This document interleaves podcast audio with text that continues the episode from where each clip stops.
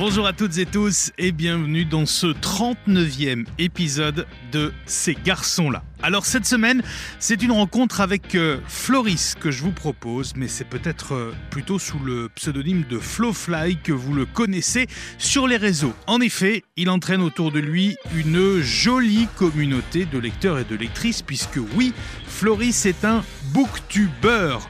Je vous mettrai d'ailleurs les liens de son compte Instagram et de sa chaîne YouTube en description de l'épisode. Avec lui, nous évoquerons son enfance dans un milieu militaire, l'importance des livres et de ses lectures dans la personne qu'il est devenu, mais aussi son coming out, la place et l'influence de la religion dans sa vie, la manif pour tous, le sens qu'il a réussi à donner très récemment à sa vie grâce à un nouveau travail plus social, plus humain. Bref, je vous souhaite une très belle rencontre cette semaine avec Floris. Bonjour Floris. Bonjour. On va remonter le fil du temps ensemble. Et la première question, tu la connais, elle est rituelle. Quel est le plus ancien souvenir dont tu te rappelles de toi, enfant? Alors, c'est pas vraiment un souvenir fixe, car j'arrive pas à, en avoir un, mais c'est plutôt une ambiance à la maison avec euh, mes frères et sœurs, ma mère et mon père. On habitait en gendarmerie, car mon père est gendarme, et on était tous ensemble autour de la table de la cuisine, probablement euh, en train de manger un McDo le samedi midi. Elle est comment cette ambiance alors euh, autour du, repas McDo familial? Bah, Elle est plutôt bonne. Euh, chacun a son hamburger. On est content, on rigole. C'est le week-end et, c'est vraiment une bonne ambiance euh, familiale. T'avais avais quel âge à ce moment-là à peu près? Ah, je pense 4-5 ans, 6 ans. Je, comme je dis, c'est pas quelque chose de fixe. Et puis c'est un rituel qu'on avait tous les samedis à la maison. Donc voilà. Qu'est-ce que ça fait de grandir dans une gendarmerie? Eh ben, J'en ai un plutôt très bon souvenir parce que alors c'était une assez grosse gendarmerie, on était une centaine de familles, et donc c'était un peu euh, comme un havre de paix où on était tous ensemble, tous les enfants de gendarmes, on grandissait ensemble, on pouvait sortir à notre guise, euh, rigoler, partager, c'était comme une, énorme famille où on était euh, tous ensemble. Tu as gardé des contacts avec ces gens avec qui tu as grandi? Oui, oui, c'est vraiment un réseau qui se crée euh, de, gendarmes, d'anciens gendarmes et de fils et filles de gendarmes. Et euh, j'ai beaucoup de contacts encore avec certains de la gendarmerie. Alors, des frères, des sœurs? Oui, j'ai un grand frère et une grande sœur. Donc, je suis le petit dernier. Et euh, tout ça, comment grandissent toute cette petite famille Dans quel type d'éducation d'ailleurs? Parce que j'imagine qu'avoir un père gendarme peut être un peu différent. Eh bien, finalement, pas tant que ça, parce que mon père a jamais été quelqu'un de très strict ou, ou méchant avec nous. Donc c'était vraiment une, une, une, éducation assez classique, j'ai envie de dire, où alors papa partait beaucoup en déplacement euh, du fait qu'il était gendarme, donc on est resté tout seul avec mes frères et sœurs et ma mère pendant plusieurs mois, mais euh, chacun trouvait sa place, on aidait euh, maman aux tâches ménagères et et après, moi, j'ai quand même pas mal de différences avec mes frères et sœurs qui sont beaucoup plus rapprochés, donc ils jouaient plus souvent entre eux et moi peut-être un peu plus tout seul. Mais comme je disais, vu qu'on était dans la gendarmerie, il y avait toujours quelqu'un de mon âge pour jouer avec moi ou, ou pour, euh, pour faire des bêtises. Beaucoup de bêtises alors? Non, pas trop. Je ah. pense que maman dirait que j'étais le plus sage des trois euh, quand j'étais enfant. Une enfance évidemment en gendarmerie, pas trop stricte, euh, tu l'as dit. Euh, T'as des rêves à l'époque? Non, je pense pas. Et euh, je suis pas vraiment sûr d'en avoir euh, maintenant non plus. J'ai pas, mhm. euh, j'ai pas de rêve particulier de de célébrité ou de rencontrer l'amour ou de construire une famille. je, je, vis ma vie comme elle vient. J'ai déjà eu pas mal de surprises là en grandissant alors que j'ai que 27 ans. Et donc je me dis ça sert à rien peut-être de, de s'imaginer quelque chose que qu'on n'aura pas. Enfin, il y a, y a, tellement de surprises au quotidien que je préfère ne, ne m'attendre à rien et, et prendre comme ça vient. Pas de rêve, mais peut-être des envies alors. Alors oui, quand j'étais petit, j'avais envie peut-être d'être cuisinier. Cuisinier, pardon. Donc un rêve de métier quand même. Ouais. Mais qui, qui s'est vite... Euh, enfin voilà, en fait je voulais être cuisinier parce que j'aimais bien manger, je pense tout simplement. Et euh, j'étais le plus, le plus gras de mes, mes frères et sœurs d'ailleurs. et puis voilà, puis après, bah, en fait, euh, à l'école j'avais des plutôt bons résultats. Donc mes professeurs m'ont dit mais non, mais cuisinier c'est dommage tu es trop intelligent, entre guillemets, bien évidemment, pour faire ça. Et donc, du coup, euh, on m'a envoyé en lycée général et j'ai fait d'autres choses après qui m'ont tout autant plu. Et puis, peut-être que j'avais pas vraiment envie d'être cuisinier, mais que c'était un rêve de gosse. Surtout pour bien manger. Voilà. et il était comment euh, le jeune Floris alors à l'école alors? Alors à l'école, euh, je pense que j'étais assez sage, je faisais pas de bêtises, j'étais assez curieux déjà très jeune parce que bah, la lecture m'a pris en primaire. Hein, vraiment, j'ai des souvenirs de la bibliothèque de l'école primaire, peut-être pas trop de la maternelle, mais où, j'aimais vraiment farfouiller, chercher des livres euh, avec un peu plus de texte que ce qu'il y avait pour ceux de mon âge, etc.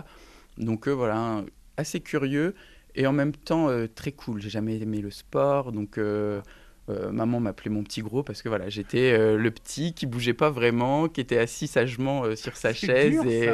Ouais, mais j'ai jamais mal pris. En fait, c'était, elle le faisait de façon affectueuse, et elle le fait toujours de façon affectueuse d'ailleurs. C'était pas, c'était pas vraiment une question de poids, mais c'était plutôt le, la bonhomie que j'avais, je pense, qui, qui fait qu'elle m'appelait comme ça. Et ça t'a pu, ça a pu être reproché, euh, moqué par d'autres élèves, ça? Non, non, non, pas du tout. Non, bah, après ça restait dans le cadre euh, familial, quoi. Le faisait pas forcément, je pense, en public. Ça m'écartait peut-être un peu des garçons. fatalement parce que bah voilà les garçons jouaient plus à courir à tout ça et donc je me suis oui dès, la primaire j'étais beaucoup plus proche des filles et c'est toujours le cas d'ailleurs maintenant mais euh, ça m'éloignait pas forcément. Après, vu que, comme je disais encore une fois, dans la gendarmerie, il y avait presque le cadre familial de tous les enfants, donc garçons ou filles, on jouait tous ensemble. Quoi. Et tu as parlé de la lecture. Mhm. tu, te souviens du premier contact avec la lecture, de la, première chose, euh, du premier livre qu'on t'a peut-être donné, ou première revue à laquelle on t'a abonné? Tu as, as des souvenirs de ça?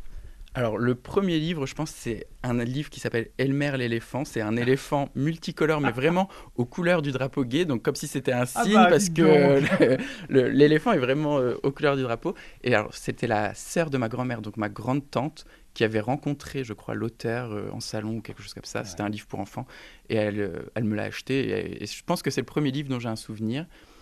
Après, euh, des revues, ouais, maman, vu qu'elle voyait que je, que je lisais, elle m'avait. Alors, je sais plus, c'était peut-être le petit quotidien. Je crois que c'était un quotidien mhm. à destination euh, du, jeune public. Elle m'y avait abonné, et puis voilà. Ensuite, après, très rapidement, tu te diriges vers des, euh, vers des livres un petit peu plus compliqués. Tu l'as dit que les autres. il lit quoi à cette époque-là, le petit Floris? Ah bah, comme je pense la grande majorité des enfants de mon âge et de cette époque, Harry Potter, hein, euh, ah ça nous tombe entre les mains. Euh, enfin, moi, c'était les, les, les, films en premier. D'accord. Et les films ne sortant, pas, ne sortant pas assez vite au cinéma, il fallait que je lise, il fallait que je sache. Donc c'est vraiment Harry Potter, et ça je le répéterai toujours. Euh. Et c'est pourtant des livres assez épais, Harry Potter. Donc là, tu es assez jeune quand même. Donc tu te plonges quand même dedans, malgré l'épaisseur, la densité mm-hmm. du, du livre, et qui n'est pas forcément toujours très facile à comprendre. Ouais, et je pense que c'est. Alors, c'est la force de J.K. Rowling, c'est d'avoir réussi à faire lire des gros livres, entre guillemets, à des jeunes enfants. C'est parce que bah, on s'identifie. Harry Potter, il a 11 ans quand, quand, le livre commence. Donc voilà, à 11 ans, on te dit tu vas avoir des pouvoirs magiques, tu vas découvrir un monde où il y a des, des chevaux qui volent, des balais volants, une baguette magique. Enfin, ça fait rêver tout le monde et on a envie d'être lui. Donc on a envie de savoir comment il grandit lui aussi. Et on grandit en même temps que lui parce que bah, J.K. Rowling, pareil, hein, comme le cinéma, elle n'a pas eu le temps d'écrire tous les livres. Donc tous les ans, on attend le nouveau pour savoir ce que Harry Potter va devenir.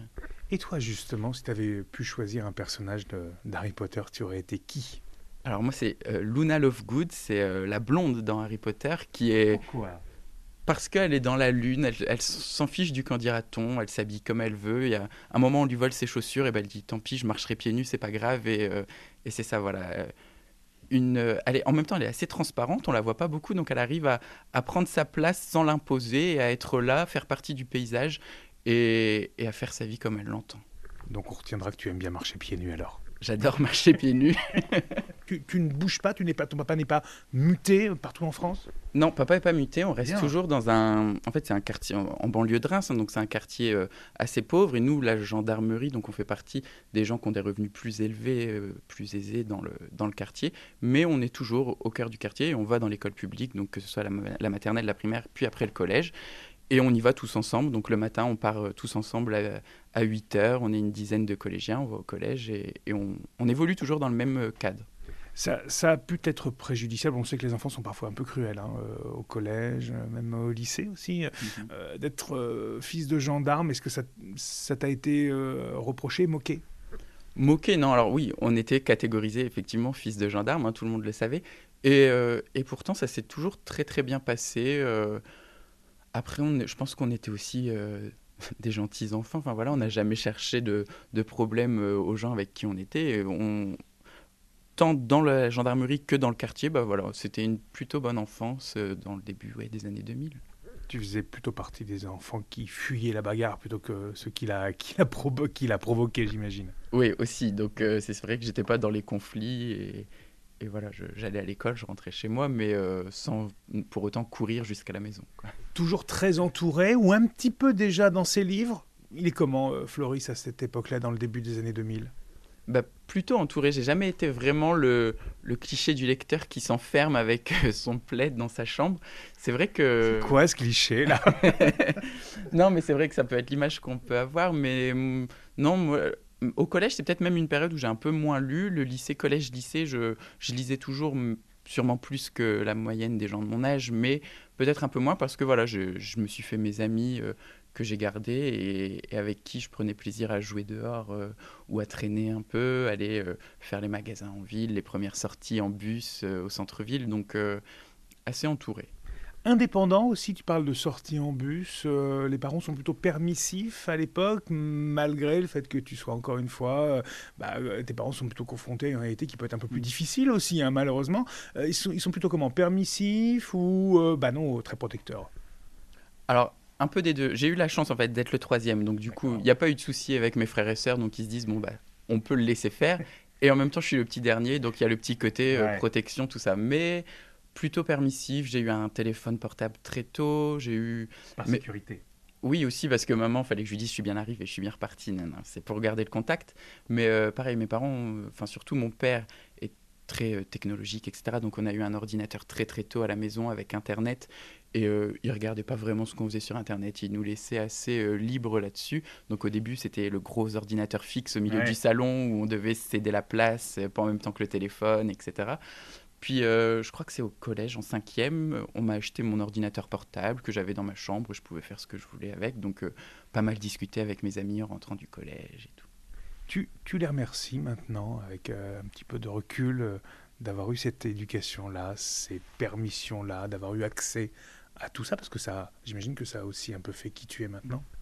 Ouais, ouais, ouais, totalement, parce que alors, on a eu de la chance, il nous est jamais rien arrivé. En même temps, ils étaient quand même toujours là pour nous à, veiller euh, un minimum. Et euh, puis, ça permet de, de grandir, le fait de pouvoir euh, grandir par soi-même, pas en dehors du cadre, mais un peu en autonomie, se faire ses propres. les premiers échecs, les premières rencontres et tout ça.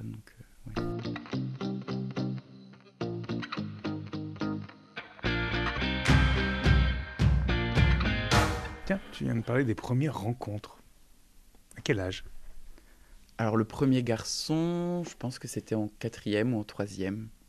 Ouais, ça devait être ça, quatrième, troisième. T'as conscience de pas être tout à fait comme tout le monde? Ou tu te dis mais non, c'est normal et ça passe comme ça?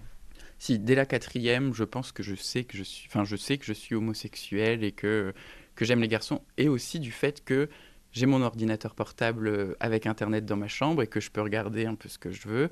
Donc, euh, je, je, connais euh, mon corps, je sais ce qui, ce qui m'éveille, etc. Donc, dès la quatrième, j'ai conscience que, que, je suis homosexuel.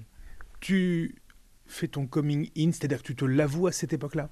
Ouais, ouais, ouais. Mm.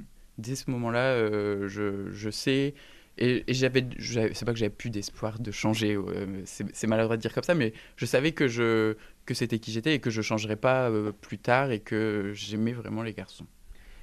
Tu t'en rends compte évidemment grâce notamment à Internet, tu le verbalises très tôt, mais est-ce qu'il y a dans ta vie des rôle modèle, ce qu'on appelle les rôles modèles, c'est-à-dire des, acteurs, des personnalités euh, dans le sport, dans la télévision ou mhm. autre, dans la chanson, dans la musique, dans la littérature peut-être, qui vont t'éveiller à ça, qui vont t'en faire prendre conscience, qui vont te faire dire, bah oui, moi aussi je suis comme eux et, et c'est normal.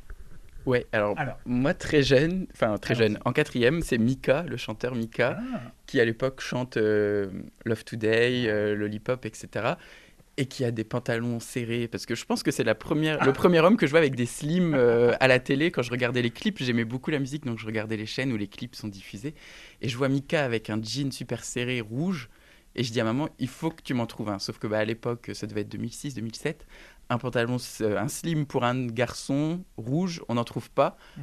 donc maman m'emmène chez H&M chez les filles et on en trouve un et, euh, et elle me l'achète. Et tu te dis c'est tout à fait normal Ouais, alors je sais pas si je me dis que c'est normal parce que après, bah, quand tu vas au collège et que je le mettais au collège, hein, j'avais, euh, j'assumais la façon de m'habiller comme je voulais.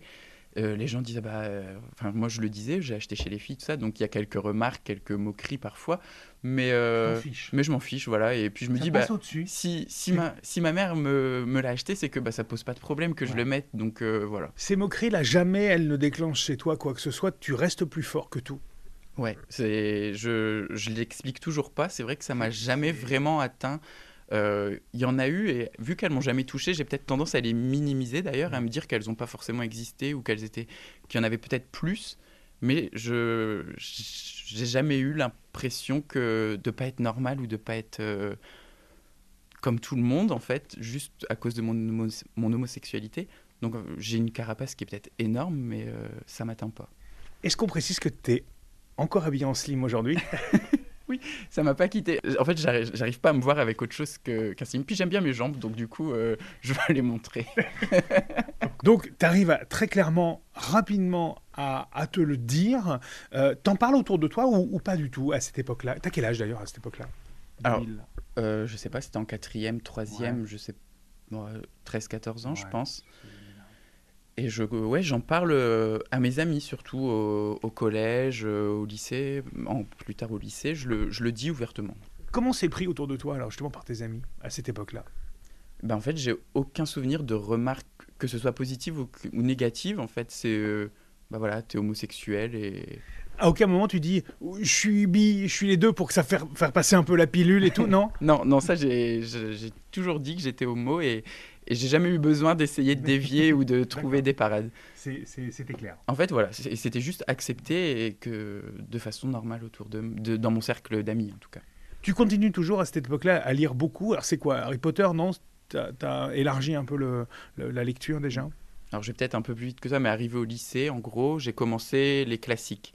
J'ai un prof de français en seconde qui est, qui est génial, très vieille école, très vieille France. euh, je crois que c'était sa dernière année avant la retraite, quoi. C'est important ça, la qualité et le feeling avec un enseignant. Ça, ça, ça, ça change beaucoup ça? Ouais, ouais, ouais, parce que bah voilà, j'étais encore au collège, je pense, j'étais toujours dans le fantastique, les histoires un peu imaginaires de magie, tout ça. Et arrivé au lycée, bah, j'ai ce prof qui est un peu, un peu vieux, comme je dis, et qui nous dit, ben non, faut lire Zola, faut lire. euh, il nous a fait lire quoi Germinal, il nous a fait lire euh, Cyrano de Bergerac, qui nous a fait lire du théâtre classique.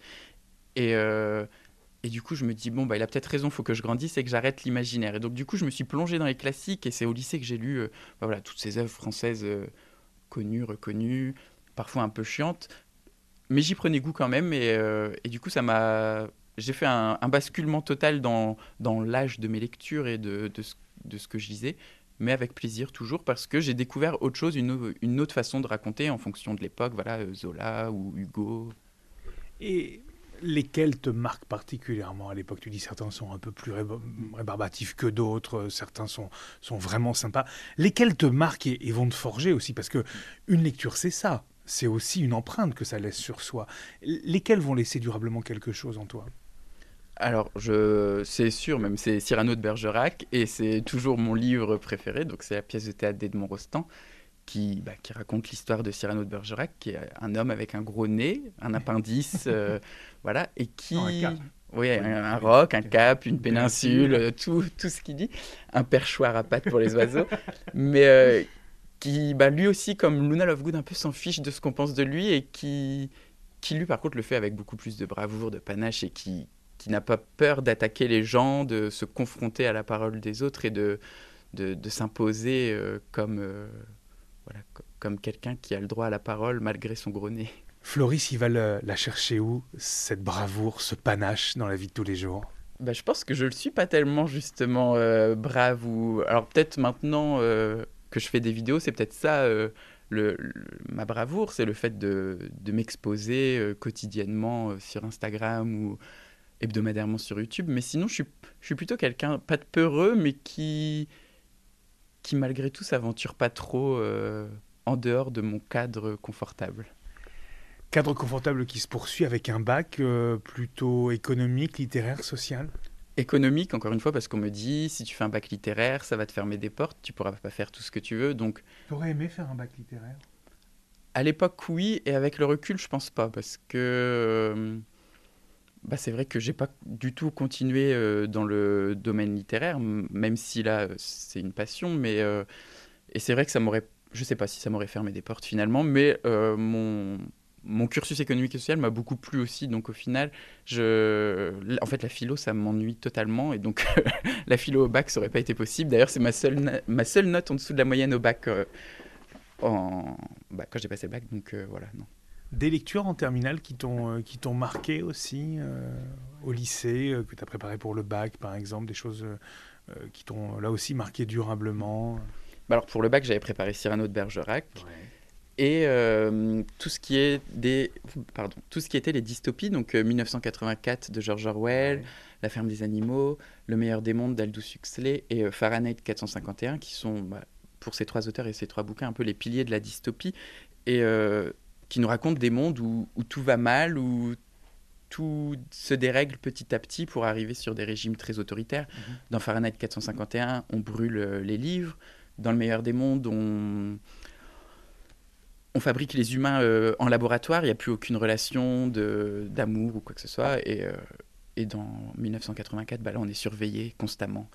Et, et ça, c'est trois lectures qui sont quand même très fortes en, assez pessimistes, mais qui sont fortes pour moi au lycée. Oui, ce sont des, dystopies, mais et qui pourtant euh, s'avéreraient presque assez justes euh, avec le recul maintenant. Est-ce que la littérature peut justement nous alerter et nous forcer à anticiper ou peut-être à prendre des virages différents en nous alertant? Oui, carrément. Là, c'est tout le génie d'ailleurs de ces trois auteurs que je viens de citer, c'est qu'ils ont écrit ces bouquins il y a plus de 60 ans et que petit à petit, tout se, tout se vérifie presque. Donc, euh, c'est, je pense, un des, pas un des rôles de la littérature, parce que est-ce que la littérature a un, rôle à jouer, je ne sais pas vraiment, mais euh, ça fait partie peut-être implicitement de, du travail d'écrivain, c'est d'alerter et de, de, nous dire, bah voilà, c'est un des scénarios possibles, et euh, toi en tant que lecteur, sans forcément nous donner des leçons, des fois les auteurs nous disent, bah réfléchis à ça euh, dans ton coin, vois ce que tu en penses, et, et comme ça, ça permet aussi à nous de bah, voilà, de réfléchir et de, se forger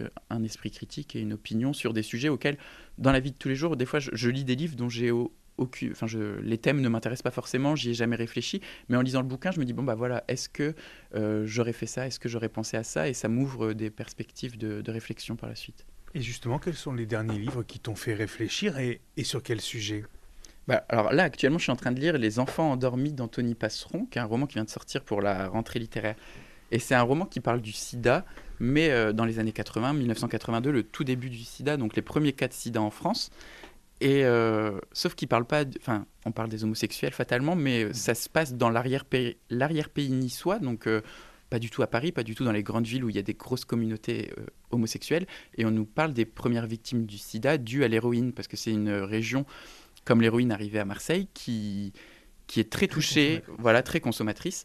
Et on retrouve donc ces enfants endormis sont, sont, des jeunes qui font tous des overdoses dans la rue et, les, cas se multiplient. Et je me dis que c'est super intéressant de, voir ce que, le, sida déjà n'est pas que homosexuel, mais ça maintenant ça fait longtemps qu'on le sait, mais qu'il y a toute cette partie d'héroïnomane qui a été très sévèrement touchée.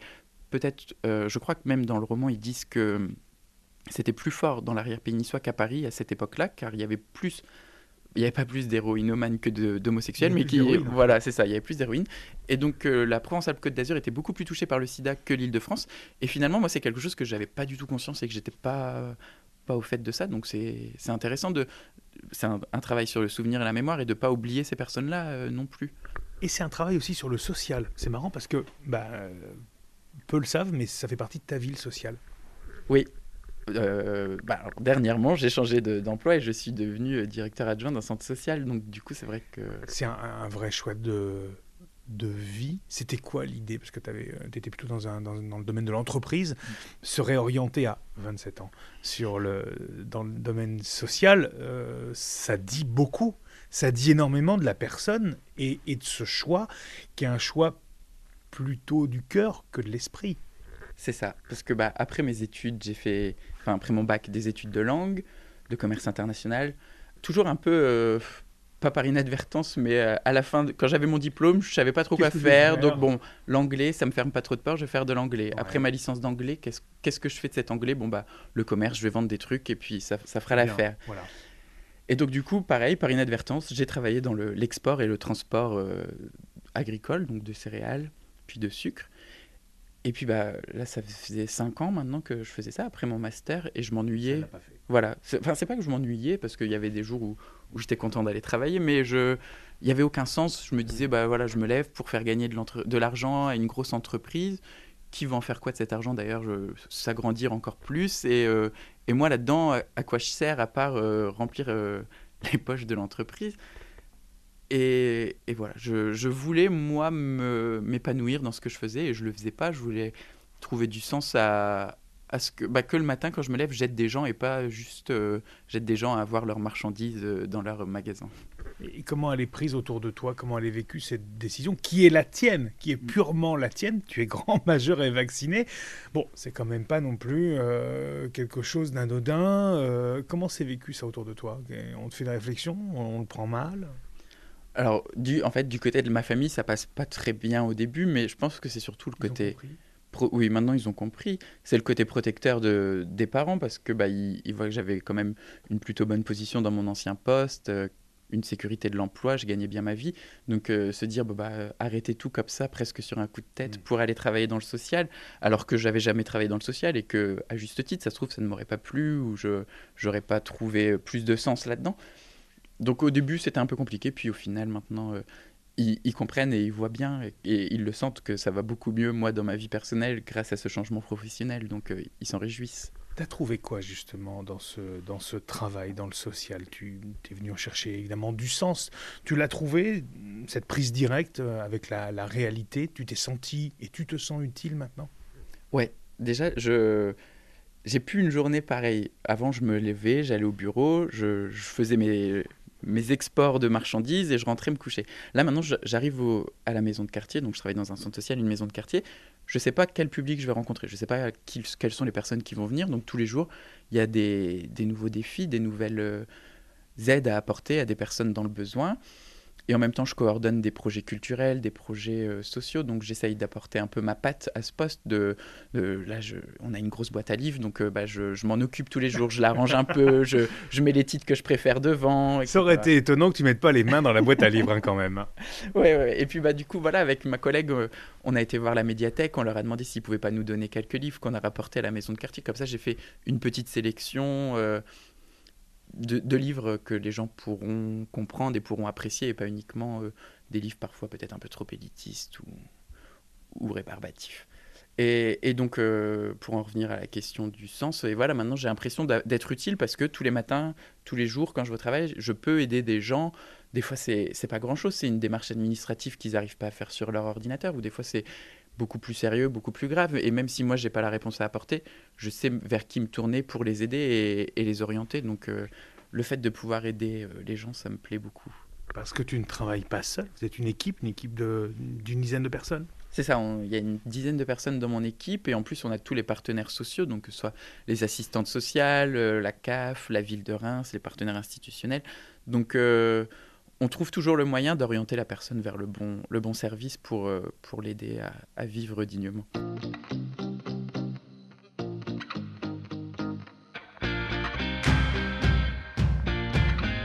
On va revenir sur euh, quelque chose qui occupe aussi une autre bonne partie de ta vie, c'est la littérature, c'est les réseaux sociaux, c'est les vidéos. Bah, c'est Flowfly, en fait, ce personnage que tu t'es un peu créé. Non, comment il est venu d'ailleurs? Comment il est arrivé, ce euh, Flowfly, par rapport à Floris? J'y ai jamais pensé parce que je, ne sais même pas d'où ça vient. Je, pense que j'ai eu une petite période, quand même, collège où je jouais aux jeux vidéo, comme tout le monde, dont les jeux vidéo en ligne, et ça devait être un de mes premiers pseudos en ligne, euh, Flowfly, qui m'a suivi jusqu'à maintenant, en fait. Tu jouais avec quoi comme jeu vidéo? Ça, c'est intéressant c'est des jeux euh, de alors ça s'appelle Dofus pour ceux qui connaissent ou euh, World of Warcraft donc ça c'est un peu plus connu voilà donc des jeux en ligne où on incarne euh, une classe de magiciens de guerriers etc et on, on tape sur les autres quoi c'est marrant parce qu'il y a toujours un peu de magie quand même chez toi, comme si Harry Potter ne t'avait jamais quitté. Ouais, ouais, ça c'est sûr mm. que dans les jeux vidéo, je joue toujours d'ailleurs aux jeux vidéo, je... il y a quand même un, un besoin d'échappatoire vers un monde peut-être un peu irréel parfois. Alors, au départ, il y a Instagram. Est-ce qu'on dit Bookstagram pour le coup? Parce que c'est une communauté, hein. les, les, gens qui, comme toi, parlent de littérature, de livres. Pour Instagram, on parle de Bookstagram, pour YouTube, on parle de Booktube. Et c'est vraiment une communauté euh, peut-être un peu trop fermée, justement, parfois, et c'est ce qui, moi, peut me déranger parce que j'essaye de l'ouvrir et, en fait je l'ai fait un peu inconsciemment parce que moi j'avais déjà un compte Instagram avec euh, mes amis etc mhm. et j'ai pris le pli de pas rouvrir un second compte Instagram pour euh, parler de littérature. Bah, j'ai juste euh, commencé à parler de livres sur mon compte Instagram personnel et donc du coup j'ai des amis à moi qui sont pas forcément lecteurs qui maintenant voilà suivent ce que je fais sur Instagram ou sur YouTube et et ça permet d'élargir le cercle parce que c'est peut-être un peu le, le piège de, de Bookstagram, c'est que bah, après, tout le monde prend les mêmes tics de langage, tout le monde présente les mêmes livres, tout le monde parle des mêmes auteurs, des mêmes émissions. Et on se renferme alors que la lecture est déjà un plaisir qui est peut-être un peu solitaire parce que bah, voilà, quand on lit, on lit seul. Si en plus, quand on en parle, on ne parle qu'avec des aficionados de la lecture ou que par, avec des personnes qui ont lu le même livre que, que nous, ben après on, on n'arrive jamais à faire vivre euh, le livre et la lecture. Comment tu, tu peux ouvrir justement la lecture à, à d'autres? C'est pas facile ça, avec simplement un compte Instagram. C'est une mise en scène, c'est donner envie, c'est faire des résumés attirants, c'est quoi? Ah bah ça c'est sûr qu'on est obligé de... De donner de sa personne. Voilà, de donner de sa personne et d'être un peu, comme on le dit, putaclic, c'est-à-dire euh, faut, faut donner envie. Donc, euh, Tu l'assumes, ce, ce côté-là? Tu te dis, bah oui, tiens, bah oui, effectivement, euh, si je veux que ça marche et si je veux que le livre soit lu parce que j'ai un vrai coup de cœur, il faut, il faut y aller? Ouais, c'est un peu ambigu en moi encore pour l'instant parce que ça me... C'est pas que ça me gêne, mais c'est que j'ai pas envie non plus d'être réduit à une, une photo. voilà. de bouquins. C'est ça, ouais. À une photo un peu marrante avec le bouquin. Et c'est aussi le problème d'Instagram parce que c'est Instagram, c'est les photos avant tout. Alors que quand on parle de livres, bah, on, écrit un post euh, en dessous la photo. Et du coup, bah, si juste la photo est marrante, ça incite pas toujours à, à lire le texte. Alors euh, voilà, j'essaye de concilier un peu les deux. Là maintenant, je me suis mis un peu au réel sur Instagram, donc c'est des vidéos courtes. Je, pareil, je les mets sur TikTok parce que bah, ça me demande pas plus de travail vu que je l'ai fait pour Instagram, je les mets sur TikTok. Et donc j'essaye de réduire bah, bah, la vidéo, le temps de concentration en général quand on regarde, c'est une minute pas plus. Donc de faire un résumé et, et donner mon avis en plus en une minute, c'est compliqué. Mais vu que moi j'ai aussi la chaîne YouTube, tous les livres que je lis, j'en parle sur YouTube. Donc même si je me dis en fait c'est pas grave si j'en parle très peu ou, ou, de façon un peu concise sur Instagram parce que même de toute façon tu le feras plus longuement. Voilà, je le ferai plus longuement sur YouTube. Et bah s'il y a des gens qui font pas le plus, qui voilà qui sautent pas le pas d'aller jusque sur YouTube, tant pis, mais au moins, je... c'est comme ça que je me réconcilie avec moi-même en me disant si je fais un travail un peu plus putaclic sur Instagram, sur YouTube, ça sera peut-être un peu plus développé et, ça me va bien. La vidéo, c'est pas forcément euh, évident. À quel moment tu te dis, bah, allez, j'y vais, YouTube, on y va quoi Alors, ça me trottait pas mal en tête depuis vraiment longtemps. J'ai commencé du coup les vidéos l'année dernière, il me semble, en 2021. Donc, mhm. ça fait un peu plus d'un an et demi là que. C'est ça, ouais. Je crois que ma première vidéo date de février 2021. Bah, pendant le confinement, j'ai beaucoup lu, fatalement j'ai échangé avec peu de personnes et donc du coup je dis bah qu'est-ce que je fais de ça? J'ai lu, j'ai parlé avec personne, je fais des vidéos sur YouTube où je parle de mes livres. Comme ça, il y aura forcément des gens, tout le monde est enfermé chez soi pour euh, répondre à mes à mes, bah, mes digressions sur la littérature. Donc euh, je dis allez passe le pas, ça coûte rien, le ridicule ne tue pas. Ma mère me dit toujours un instant de honte est vite passé. Donc au pire, si la vidéo flop, demain tout le monde l'aura oublié et tu pourras même la supprimer. Donc je, je, balance la première vidéo sur YouTube, ouais, février 2021. Ça tu, tu la travailles beaucoup cette vidéo-là. Tu essaies qu'elle soit vraiment euh, ultra euh, ultra chiadée parce qu'on a vraiment l'impression que les allez c'est tu le fais tu les fais hyper naturellement alors c'est fait comment? Tu les fais très naturellement ou au contraire c'est très très travaillé? Alors, c'est pas du tout travaillé. Je n'écris aucune vidéo, donc c'est-à-dire que je me réveille euh, le matin. Souvent, je filme le samedi matin parce que bah, voilà, je travaille pas, j'ai le temps. Je me réveille, je me demande est-ce que j'ai la force euh, là de, de filmer? Ah, ça, c'est la question. Voilà, c'est ça. Je dis, ouais, allez, bois un café, ça ira mieux. Je me mets devant, devant ma caméra dans le canapé, puis j'attrape les livres sur l'étagère, ils sont souvent à côté de moi, et je dis, bon, bah celui-là, qu'est-ce que j'en ai pensé? Ok, et je filme direct en, en one shot, donc après, je coupe, hein, bien évidemment, parce que j'ai tendance à, beaucoup bégayer et à chercher mes mots. Et donc, euh, non, c'est pas du tout travailler en amont, un peu plus en aval avec euh, le montage, mais pareil, en fait, je fais que des coupes et euh, des petits effets vidéo, genre des zooms, des dézooms, mais ça reste très léger en termes de montage. Donc, même niveau esthétique, je n'ai pas un cadre précis, j'ai pas un décor précis. J'ai envie que ce soit assez bon enfant et assez ouvert à tous sans être soit trop élitiste, soit trop chiadé.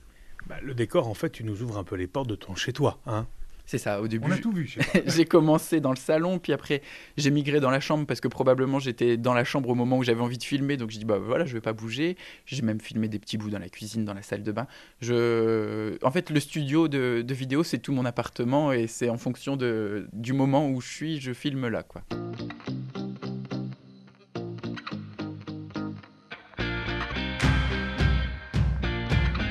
Tu disais, euh, on a grandi à l'école, euh, on allait à l'école euh, publique, mais et Dieu dans tout ça? Alors, moi, je viens d'une famille, enfin, surtout ma mère, qui, qui est de tradition catholique. Maman travaille pour l'église catholique. Et quand j'étais petit, je suis allé. On a toujours été en école publique, mais je suis allé au caté, je suis allé à la à l'aumônerie, j'ai fait ma confirmation. J'ai vraiment suivi un parcours classique, classique d'enfant catholique, etc. Mes parents nous ont jamais forcés, nous ont toujours laissé le choix. Mhm. Une tu fois... aurais pu choisir une autre religion si tu avais voulu Oui, je pense que. Parce qu'on a même été, euh, alors avec maman plus tard, mais dans des, dans des endroits interreligieux. Maman a beaucoup travaillé pour l'interreligieux. Elle. Euh, elle travaillait justement dans un quartier qui était majoritairement musulman et donc mhm. du coup euh, il y a beaucoup de moi pareil dans le quartier où on a grandi il y avait beaucoup de musulmans la plus une grande partie de mes amis sont musulmans et, et on a maman a toujours été dans le et mon père aussi hein, dans l'ouverture totale des religions et et je suis allé euh, dans un camp qui était euh, ouvert aux, catholiques, aux religieux, et aux, juifs pardon, et aux, musulmans. Et, c'est ce qui, c'est ouais, voilà, le, vivre ensemble et l'interreligieux, c'est, c'est très important aussi pour nous.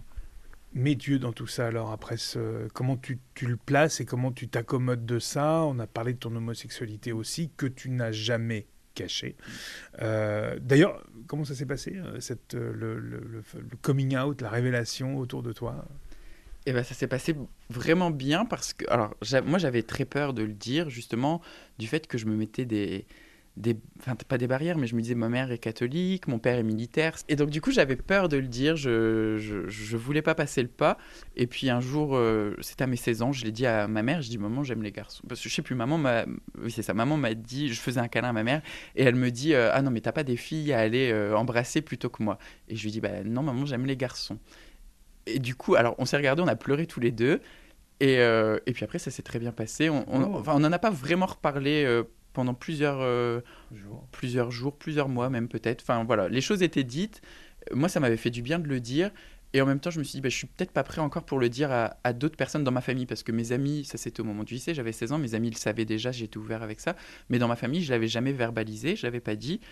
Et c'est beaucoup plus tard, hein, j'avais presque 4 ou 5 ans après, où euh, je me suis dit, bon, bah, faut que, faut que, je, faut que je le dise. J'aime pas trop cette injonction à il faut le dire, mais. Euh, tu sentais le besoin de le dire. Voilà.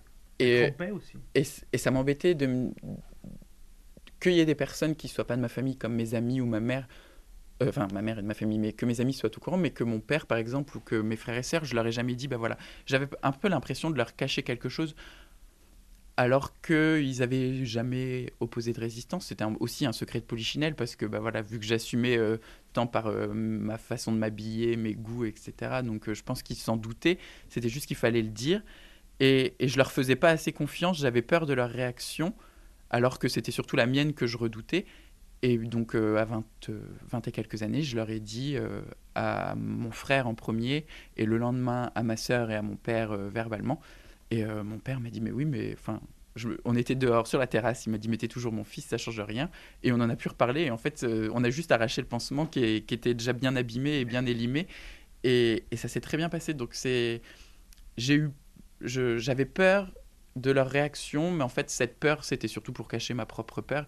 Et c'est ça que, que je trouve euh, des fois dommage avec le coming out, c'est que on se monte peut-être un peu trop la tête. On a vraiment, alors c'est sûrement très difficile et beaucoup plus difficile pour des centaines de personnes autres que moi, mais moi j'ai très bien vécu du coup de fait et, euh, et je regrette de ne pas l'avoir fait plus tôt et de ne pas avoir donné la chance à, ma famille de, de, de, le savoir avant tout le monde. J'aurais aimé que ce soit les premières personnes à qui je le dise verbalement.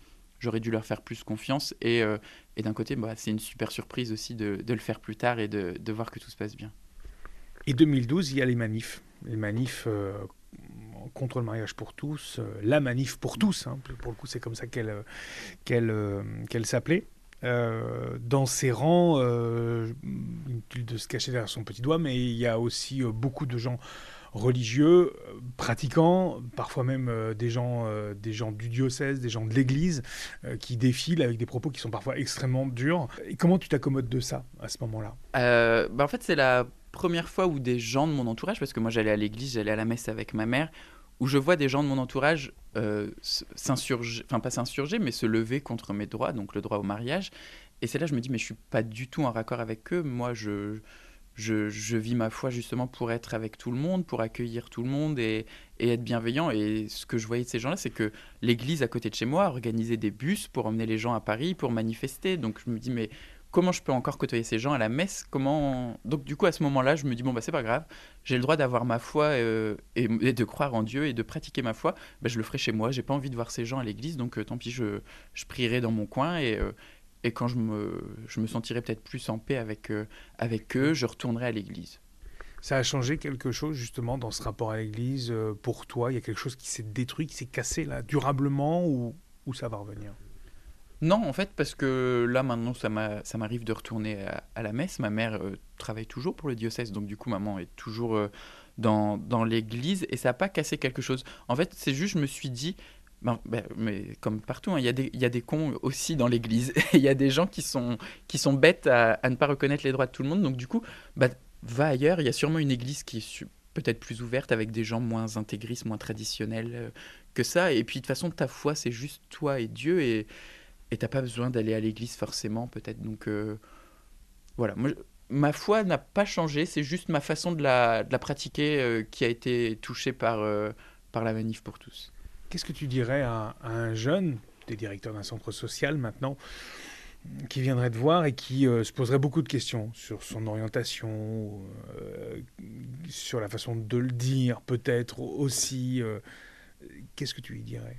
En 2022-2023 euh, alors, j'ai tendance à avoir euh, une vision très optimiste et je, je pense intimement qu'on va vers le mieux euh, sur les questions peut-être d'homosexualité. De... va vers le mieux? Ouais, je, je, je, crois, je veux le croire et, et en voyant des jeunes là, bah, par exemple au centre social ou même dans la vie de tous les jours, déjà ils ont beaucoup plus d'informations alors il y a aussi plus de, fatalement, de désinformation sur Internet et, tout ça, mais on, sait plus euh, ce qui se passe autour de nous, euh, comment vivent les gens.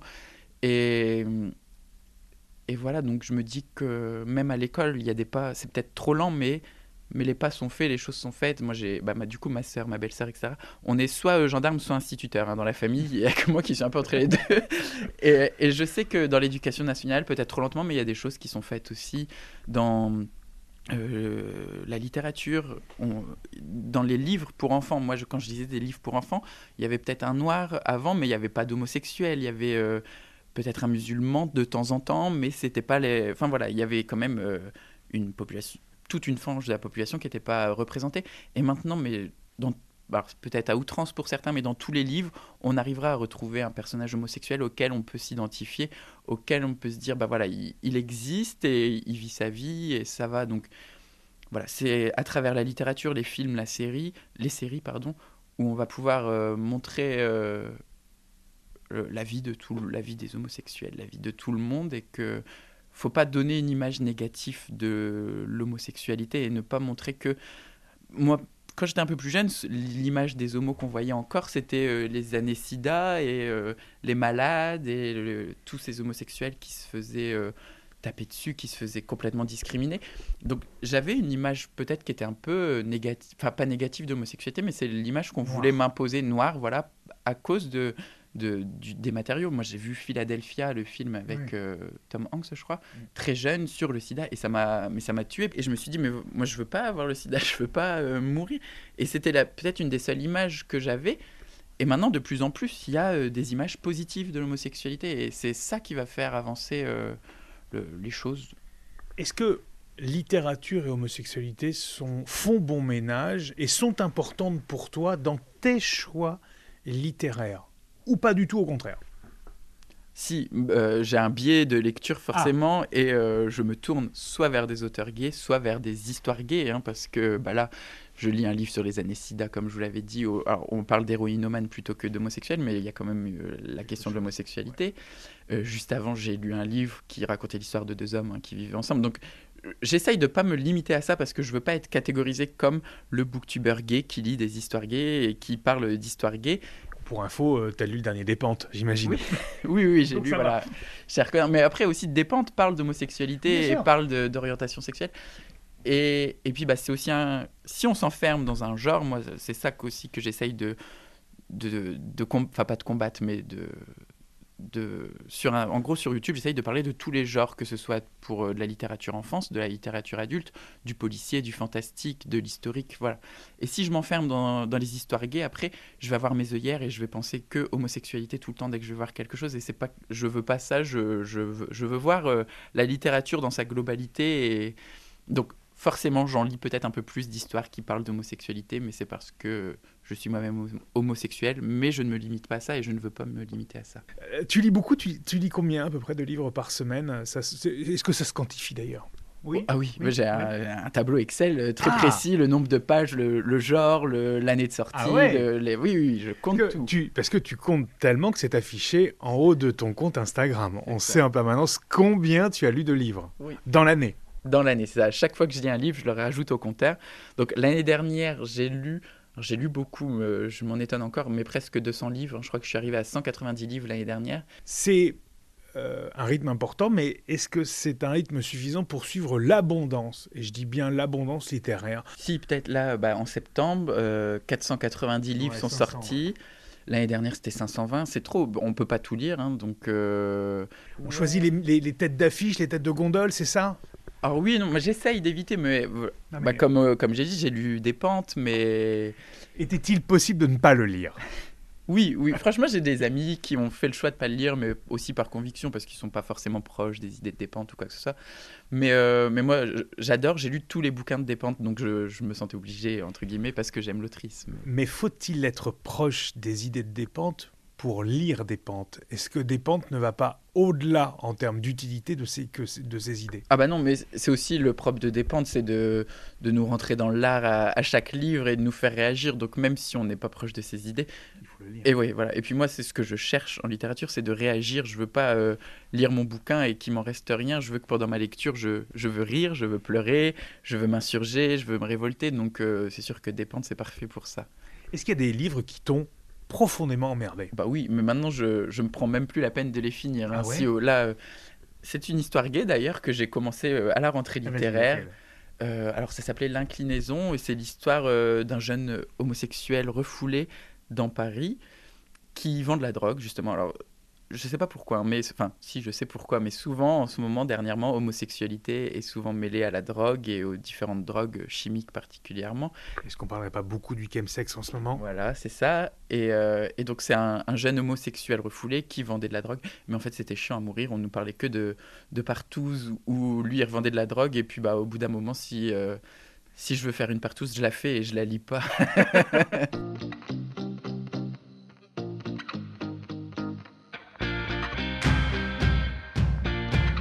Qu'est-ce que tu attends, toi, de la littérature, justement, quand tu vas chercher un livre Et qu'est-ce qui te fait choisir tel ou tel livre? T'es es influenceur, mais est-ce que tu es influencé parfois?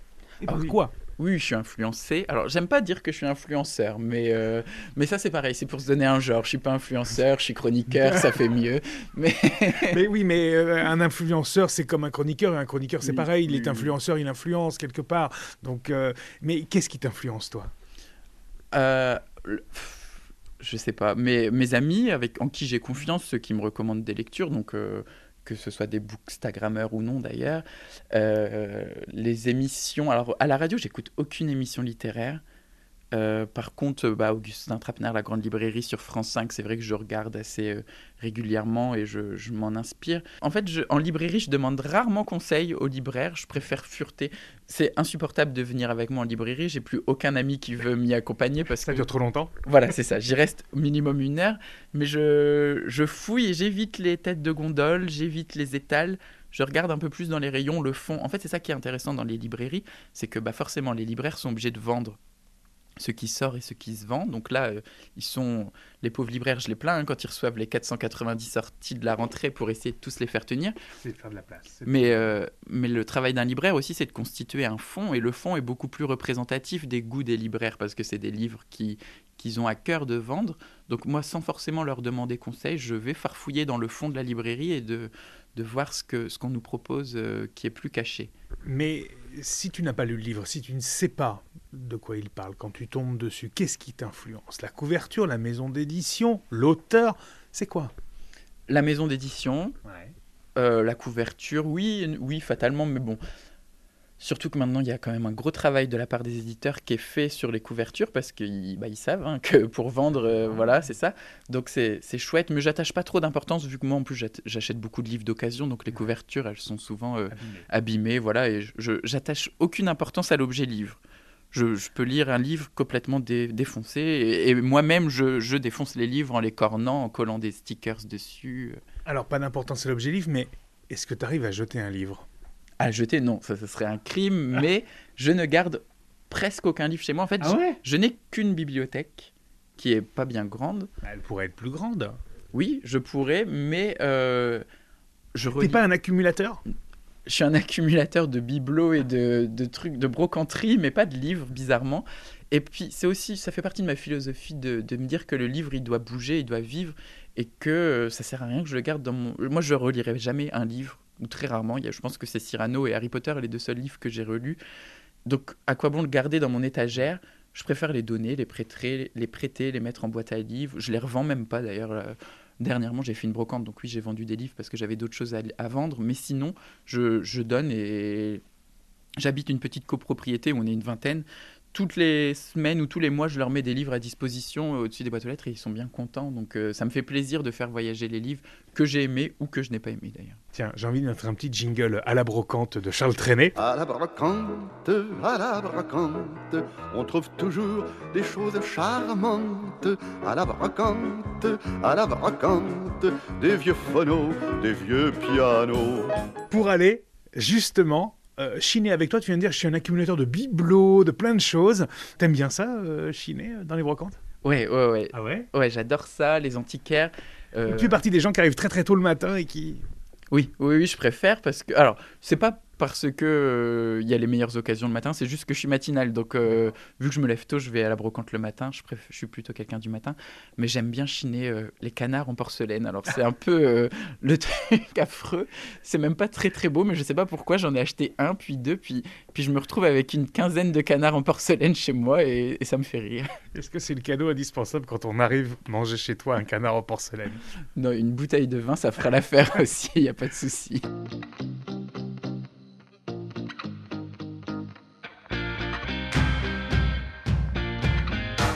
Et l'amour dans tout ça L'amour. 27 ans de célibat, je crois. Euh, célibat choisi, célibat subi. Choisi. Alors, il y a encore euh, peut-être, allez, un an de ça, je disais, euh, je veux vivre seul toute ma vie, je ne veux m'emmerder de personne, je, ah oui, je, je, veux, voilà, je, j'ai des relations dans mon coin et je ne veux pas que ça s'installe, je veux rester euh, seul. Impensable pour moi de dormir avec quelqu'un ou de, de, partager mon appartement, donc ça va être très compliqué si ah un jour je rencontre l'amour d'ailleurs. Mais alors là, je m'ouvre un peu plus dernièrement, ah. je ne sais pas pourquoi, je ne sais pas vraiment comment ça s'est produit, j'ai peut-être vu... Euh, je, non, j'ai même pas vu un modèle de couple qui m'aurait dit bon bah finalement c'est peut-être pas si nul l'amour, mais aucune déception, mais en même temps aucune envie de, vivre en couple pour l'instant. Donc, je, comme je l'ai dit, je, je, reste ouvert, je reste attentif, peut-être plus que ce que je l'étais il y a encore un an de ça, où je me disais vraiment, c'est mort, je ne rencontrerai pas l'amour, et je j'en veux pas. Là, maintenant, je me dis, bon, si ça arrive, ça arrivera, mais je ne suis pas forcément en train de chercher l'amour. Mais c'est étonnant, cette, ce défaitisme. Euh, il y a un an, tu dis, euh, non, je ne rencontrerai pas, ça n'arrivera jamais. Euh. Non, c'est pas un défaitisme, parce que je pense que c'est compliqué aussi parfois de vivre avec soi-même. Et je me disais, mais je me, je me suffis à moi-même au quotidien. Enfin, Qu'est-ce qui est compliqué de, de vivre avec toi? Toi-même. Mais, mais je moi, je connais plein de gens qui, qui n'arrivent pas à être seuls chez eux, qui n'arrivent pas à, à, s'occuper d'eux-mêmes euh, sans avoir à reporter à quelqu'un. Et, et, moi, j'y arrive très bien et je me, je n'avais pas besoin de de trouver autre chose. J'ai pas besoin de toujours maintenant d'ailleurs, hein, mais euh, Donc tu avais cette volonté d'indépendance et de solitude, du temps pour toi et rien que pour toi. oui c'est ça. Mm. Et euh, et parfois euh, je suis accompagné, mais ça ne dure pas parce que j'ai pas envie de j'ai envie de rester seul.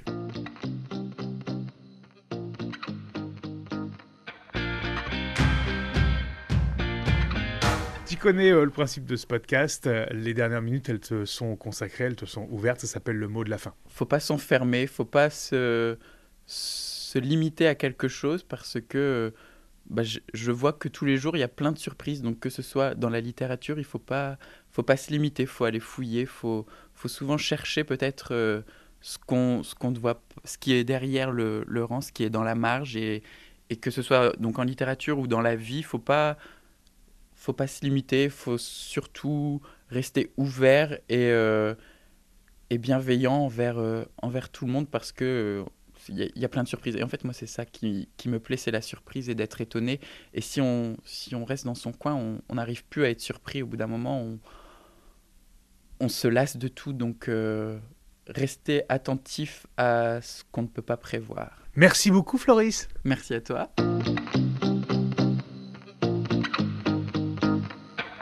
Voilà, c'est tout pour ce 39e épisode de Ces garçons-là. J'espère que vous avez passé un bon moment avec Floris, en tout cas tout aussi agréable que nous lors de cet entretien. Merci à Floris, évidemment, pour la confiance qu'il a placée en moi pour l'enregistrement de cet épisode. Je vous souhaite une très belle semaine et je vous dis à très bientôt dans un nouvel épisode de Ces garçons-là.